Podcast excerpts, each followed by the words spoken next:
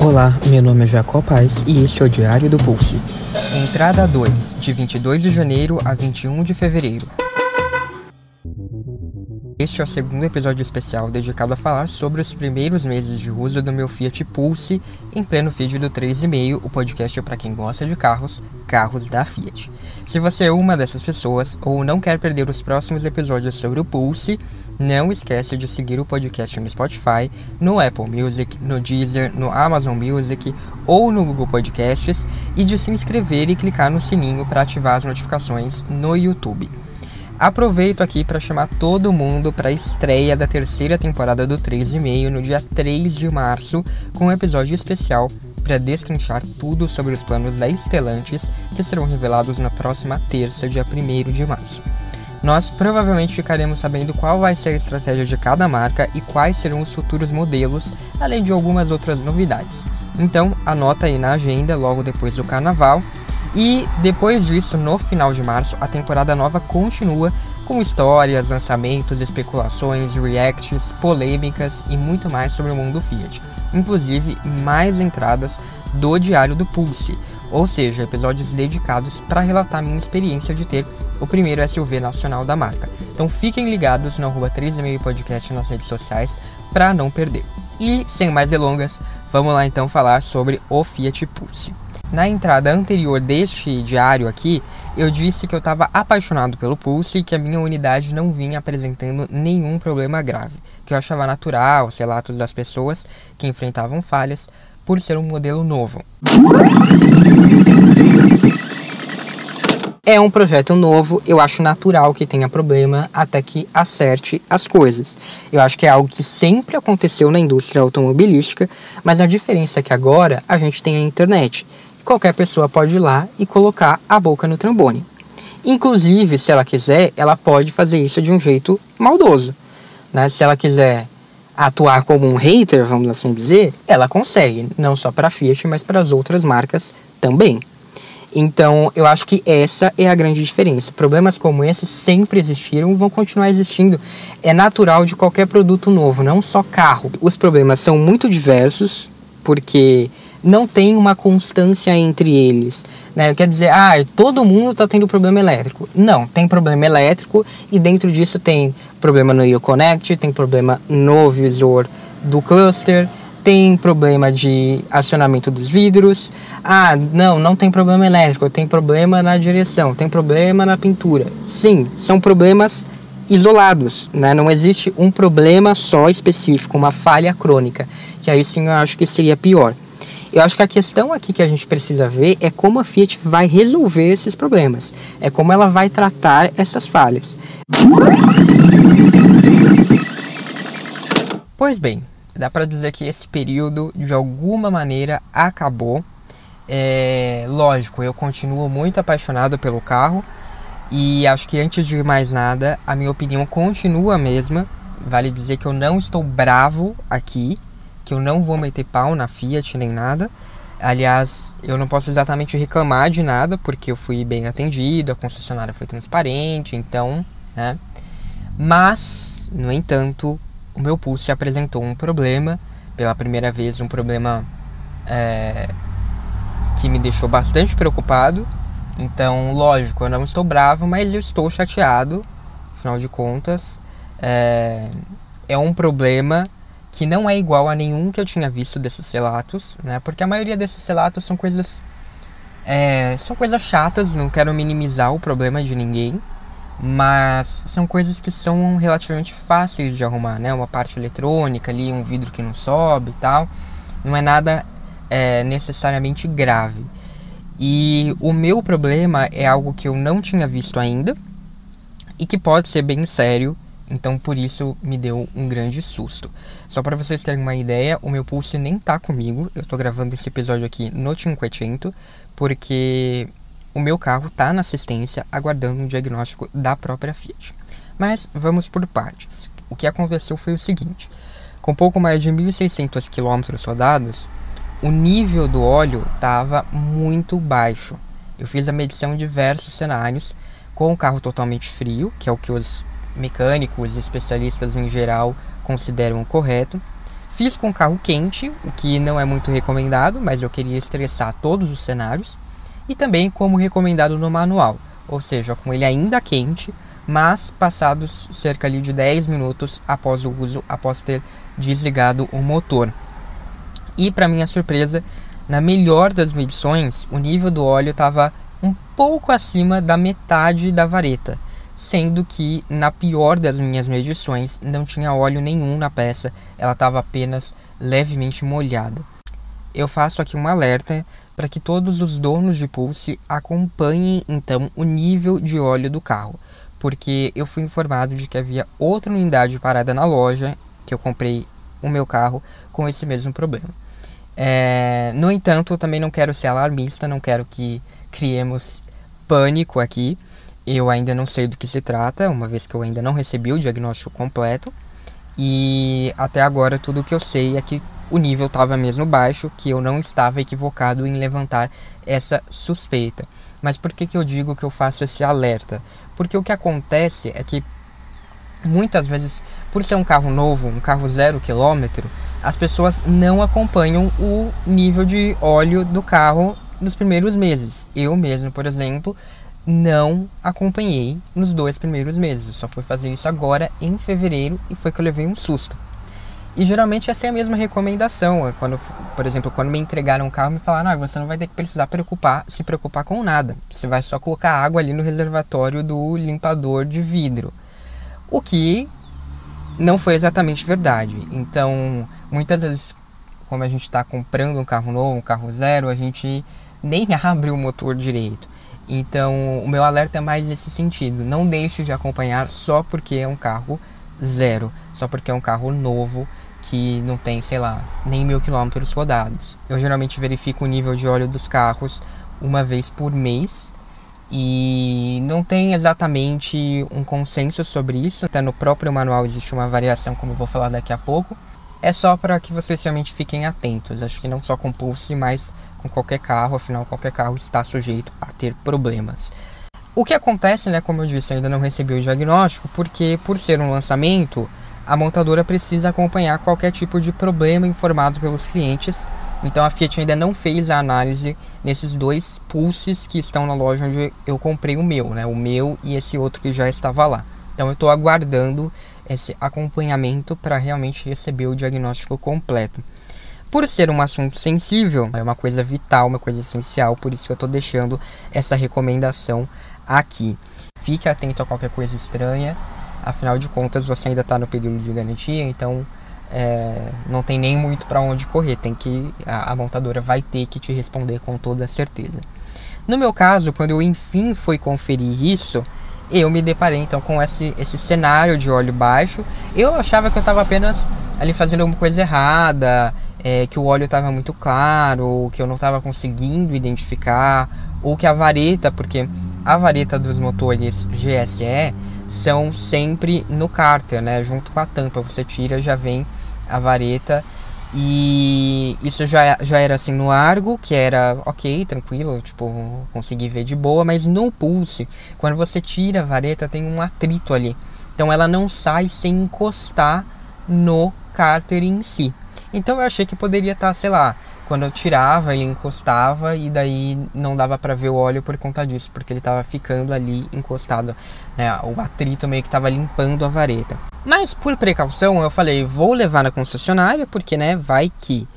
E então eles deixaram lá o motor parado, fizeram a verificação e me informaram que é, de fato estava com um nível baixo de óleo e que havia essa outra unidade lá com o mesmo problema, aguardando há três dias uma verificação da Fiat. E que por ser então esse novo modelo, ser um novo motor ainda, né, inédito na gama da Stellantis, a gente precisaria realmente aguardar o diagnóstico com representantes da marca. Desde então, isso foi na quinta-feira da semana passada, eu estou à espera dessa resolução e fui recomendado até pedir um carro reserva da Fiat, o que eu já fiz, e existe um prazo de 48 horas úteis para isso, então eu acredito que eu devo receber uma resposta é, ainda hoje, né, quando esse episódio estiver indo ao ar. Não, não sei se eu vou conseguir incluir isso nesse episódio, porque eu estou gravando um dia antes, mas eu vou é, atualizando vocês do que ia acontecer. Falando um pouco sobre o problema em si, o manual do proprietário indica que a verificação do nível de óleo deve ser feita a cada 3 mil quilômetros, mas também para, abre aspas, verificar o nível do óleo em intervalos regulares, por exemplo, a cada abastecimento de combustível, fecha aspas. Então existe essa contradição no próprio manual. Não sei, né? Eu acho que 3 mil quilômetros é muito, mas também a cada abastecimento fica uma coisa meio inviável. Então, como eu disse, eu geralmente costumo ver uma vez por mês. E também estipula que o consumo máximo de óleo pelo motor deve ser de 400 ml a cada mil quilômetros.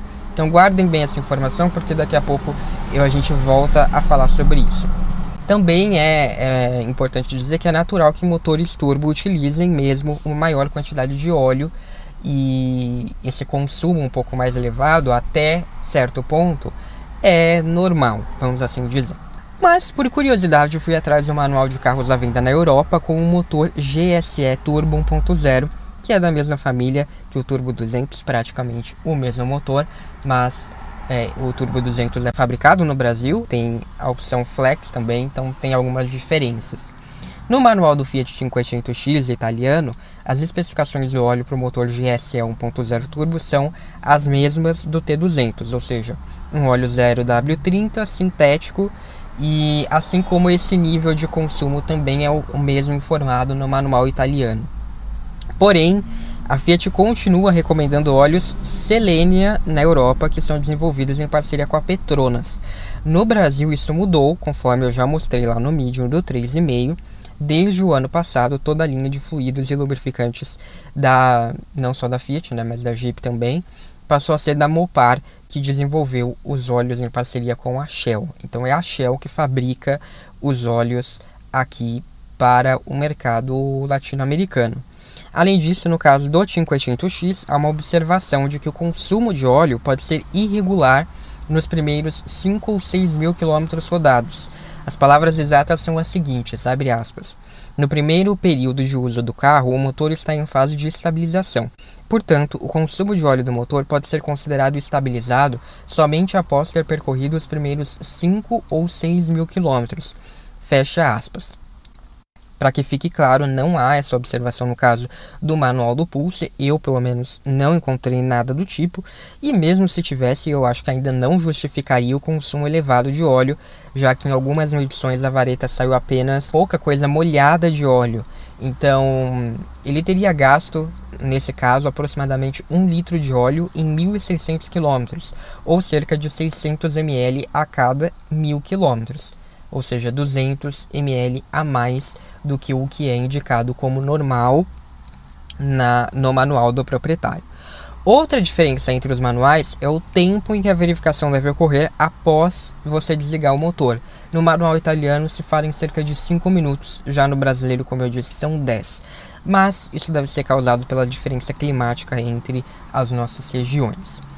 Vale dizer que o consumo de óleo elevado dos motores GSE já foi assunto do longa duração na revista Quatro Rodas, que tem na sua frota a Estrada Volcano 1.3 Firefly e o Jeep Compass Série S T270. Segundo matérias da revista, que eu vou deixar linkadas lá no Medium, o nível de óleo da estrada estava no máximo do marcador da vareta após a revisão dos 10 mil quilômetros e baixou para metade em 5 mil quilômetros.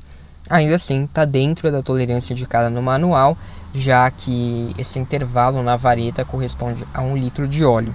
No caso do Jeep, um leitor da revista comprou o Compass Sport 1.3 Turbo em junho do ano passado e o levou à concessionária quatro meses depois, depois da luz espia da injeção acender. Eles fizeram uma reprogramação no sistema, liberaram o carro, só que no dia seguinte, quando esse cara estava em casa e viu a vareta, ela saiu seca quando ele foi conferir o nível do óleo do motor. Então ele voltou para a concessionária e dois dias depois informaram que o motor seria trocado após 7.895 quilômetros, o que é bem pouco para um carro trocar o motor, né? A revista disse o seguinte, abre aspas, problemas acontecem e não temos conhecimento de outros casos. Nosso carro nunca acendeu luz de injeção ou de pressão de óleo, mas encontramos o nível do lubrificante abaixo de um quarto do marcador da vareta aos 8.400 km rodados, fecha aspas. No caso do Compass a quatro rodas, a equipe da revista completou o reservatório com 1 litro de óleo aos 8.700 km. Antes da primeira revisão, que no caso do Compass é feita aos 12.000 km, a cada 12 mil, foram consumidos 300 ml do lubrificante, ainda dentro da tolerância, mas é um consumo alto. Em meio a esse problema ainda suspenso, sobre o qual eu os atualizarei nos próximos episódios, uma boa notícia. O protetor de cárter do meu Pulse enfim chegou, que eu comentei aqui, aqui no diário anterior que estava demorando para chegar, então depois de praticamente três meses esperando pela peça que estava em falta na minha região, eu liguei para todas as concessionárias de metade do estado de São Paulo, nenhuma delas tinha o protetor de cárter original da Mopar e eu acho que é um item que não dá pra gente usar um, uma peça paralela, porque em caso de acidente tem que funcionar muito bem, ele tem que desacoplar certo ali, então eu não confio de colocar uma peça paralela. Mas enfim, depois de três meses esperando, sem encontrar nenhuma concessionária, eu comprei esse protetor de cárter junto com o Pulse, ou seja, lá em novembro do, do ano passado. E a Fiat adiou a entrega para concessionária sucessivas vezes e enfim chegou. Recebi o contato da loja na segunda semana de fevereiro. Fui lá instalar, foi super rápido. A comemoração seria feita no feriado de carnaval, quando o Pulse iria voltar à estrada de terra, agora com um protetor de carta. Mas não sei se isso vai acontecer. Uma pena, né, que a boa nova aí foi ofuscada pelo primeiro problema do Pulse. Agora é acompanhar o caso, acho que assim, como a Quatro Rodas disse, como eu disse no episódio anterior, na entrada anterior, problemas acontecem, ainda mais em um carro que é novo, só reforça que a Fiat diz de que não é um mero argo bombado. Então a gente precisa acompanhar o caso, ver o que vai acontecer. Como eu disse, é lógico, eu estou chateada porque não estou com carro, não deixa de ser um problema. Mas não estou com raiva, não estou bravo. Eu acho que quem compra um modelo inédito, um carro que é lançamento, está sujeito, infelizmente, a esse tipo de coisa. E como eu disse, o que vai fazer diferença daqui para frente é como a Fiat vai resolver o meu problema, assim como o de todos os outros. E vocês vão ter uma amostra aqui, pelo menos no meu caso. Torço para que nada sério ocorra, que seja resolvido logo, lógico. Até agora é, o, o atendimento foi bom. Eu acho que só algumas demoras, né? Porque, por exemplo, pensando, será que o meu vai demorar três dias, né? Ainda mais de três dias, porque ainda não, não foi feito o diagnóstico como daquele outro carro. Então a gente vai ter que esperar para ver um representante. Isso vai demorar um pouquinho, com certeza. Então isso me deixa meio assim, mas como eu disse, a concessionária foi transparente. Eu liguei lá na Fiat, pedi o carro reserva, a, a ligação foi rápida, não tinha que ficar 50 minutos esperando para ser atendido, mas o prazo para essa análise demora 48 horas, então também demora um pouquinho. Mas assim, não é não é ruim, né? Eu acho que também não dá para ter essa falsa ideia de que tudo vai ser resolvido em 10 minutos. A gente precisa ser realista. É lógico que não vai. Então, poderia ser mais rápido? Poderia, mas a Fiat não é uma marca premium ela tem um número elevado de clientes para serem atendidos, então eu acho que 48 horas é um prazo justo. Agora vamos ver se esse prazo vai ser respeitado, vamos ver como as coisas vão saindo e eu vou deixar todos vocês aí é, informados ao longo das próximas entradas desse diário. Outra coisa que eu ia falar aqui nessa entrada que eu ia falar talvez mais detalhadamente se não fosse isso, é a questão do consumo. Eu fiz mais testes com álcool, com etanol, é, rodei com o carro mais vezes em estradas, né? Porque eu tinha feito só um teste, tinha falado para vocês que eu consegui fazer 15 km por litro com etanol sem trânsito na estrada, rodando a 100 km por hora. Pois bem, eu consegui de novo essa média, então eu acho que esse consumo é bastante possível. é, sem trânsito, lógico, rodando na cidade com etanol, que eu não tinha rodado praticamente nada. Eu consegui agora, fiz mais alguns testes. Sem trânsito, eu consegui na casa dos 9 km por litro, que eu achei uma diferença muito pequena em relação à gasolina. A gasolina eu consegui fazer mais ou menos 10 por aí. Não sei, na cidade ainda me parece que o álcool foi um pouco melhor. Talvez valha a pena abastecer com ele, pelo menos aqui no meu caso. Porém, com o trânsito, daí ficou na casa dos 6 e 7 km por litro, dependendo, né? Eu fiz um, um uso misto com trânsito, deu 7 km por litro, mas na cidade, com trânsito, deu 6 km por litro. Hum, achei meio ruim, vamos ser sinceros, comparado com o Argo que eu tinha. Comparado com o Palio 1.6 é basicamente a mesma coisa. Só que eu acho que o, Pulse tem aí, né? Provavelmente ele vai melhorar com o tempo, assim como já melhorou desde o início.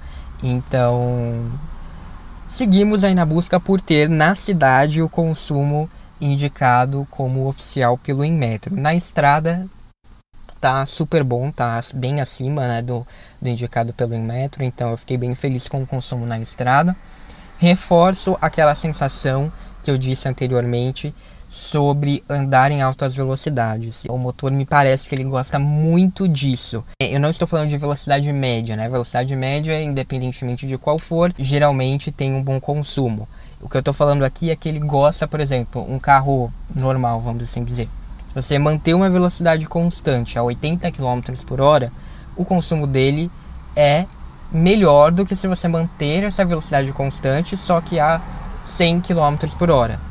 No caso do Pulse, me parece o contrário. Eu não estou fazendo nenhum teste oficial instrumentalizado, mas essa é a sensação que eu tenho. Parece que se eu andar a 90 km por hora, sem trânsito, uma velocidade constante, eu tenho um consumo melhor do que se eu andasse a 80. É um motor que gosta de velocidades altas, o que é bastante interessante. E por outro lado, uma coisa que eu já vi é que realmente, quando tem trânsito, quando tem onde para, aí sim esse motor tem, o consumo dele é muito ruim. É basicamente o mesmo que eu tinha no Palio 1.6 e Torque. Então é isso, quando você anda, ele tem um consumo assim que, que não deve em nada ao que eu tinha no Argo 1.3.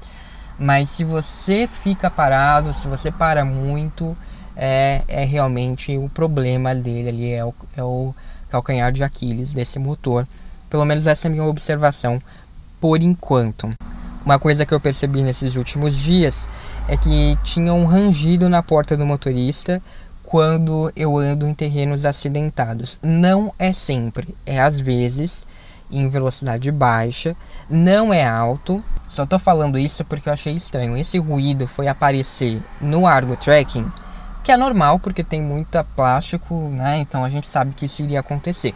Mas só tô falando aqui do Pulse porque com o Argo Tracking isso começou a acontecer 5 mil quilômetros, com o carro tinha mais de 5 mil quilômetros e tinha andado em muito mais estrada de terra do que o, o que eu andei com o Pulse, que está com 1.600 quilômetros. Então a minha queixa é mais isso, é o momento em que está aparecendo. Como eu falei, ainda é muito sutil, vou reportar isso para a concessionária, Vamos ver o que vai acontecer com esse negócio do motor. Mas não sei se eu vou reportar isso agora ou na primeira revisão. Mas é, parece que o vidro tá, tá meio batendo no painel da porta, algo assim. Não é algo que chega a incomodar tanto assim. Se você tá com o rádio ligado, você nem escuta direito. Mas eu achei estranho a rapidez com que apareceu. No arco demorou mais para aparecer. Bem, eu acho que de problema é isso que eu estou reportando aqui. De coisas boas, achei o Pulse um carro muito apaixonante, ainda acho, inclusive quero ele de volta o quanto antes. O desempenho do motor turbo 200 é realmente sensacional, essa possibilidade de você ter dois carros em um foi o que mais me atraiu no Pulse e é o que eu mais gosto nele. Você consegue ali dirigir tranquilo, obter um consumo satisfatório, sem ser um carro bobo, mas também consegue ter um desempenho mais apimentado quando você clica ali na tecla Sport, fica mais divertido, fica um carro divertido, parece ali um soft hot hats da Fiat, se, é, se, é, assim que a gente pode dizer, né? os carros, os sets Sporting da Fiat. E sem dúvidas é o ponto alto do Pulse, é, que era o que eu esperava antes da compra e é o que eu estou tendo até agora. É, é a possibilidade de ter um carro como o Argo Tracking, que foi uma compra racional, por ser um bom carro, por ser econômico, por ser mais alto, eu poderia ir na estrada de terra para a chácara dos meus pais mais tranquilo, mas também o carro divertido, o carro que era, tinha um bom desempenho, que estava sempre ali na mão, que era o Palio Sport. Então, ter esses dois mundos em um carro só, sem dúvidas, eu acho que isso é perfeito. Sem contar né, o design, o azul Amalfi, que é simplesmente lindo. Então, essa foi a segunda entrada do diário de bordo. Eu vou deixar todos os links que eu citei lá no Medium. E vamos acompanhar, vamos ver o que acontece aí com esse primeiro problema. Tudo que eu estou dizendo aqui, gente, consumo, esse negócio do painel da porta, são coisas muito pequenas, né? O consumo, como eu falei, vai melhorar, o painel da porta é quase imperceptível. O que a única coisa que realmente me deixou preocupado foi essa questão do nível do óleo do motor. Então isso sim, é, como eu disse, estou preocupado, estou chateado, mas não estou bravo. Acho que a gente tem que ser é, realista com a situação. E fiquem ligados aí que eu vou avisá-los do que acontece daqui para frente. Fim da entrada 2. Por hoje foi isso. Me conta aí nos comentários, me manda mensagem se o seu pulso está com consumo de óleo normal. Não deixem de verificar, eu espero que esteja tudo certo com o carro de vocês. Mas se não tiver, me avisa aí pra gente trocar uma ideia. E me digam também o que vocês querem ver aqui nas próximas entradas do Diário do Pulse. Obrigado por terem acompanhado e nos vemos então na estreia da terceira temporada no próximo dia 3. Um abraço, até a próxima ou no arroba 3,5 podcast nas redes sociais.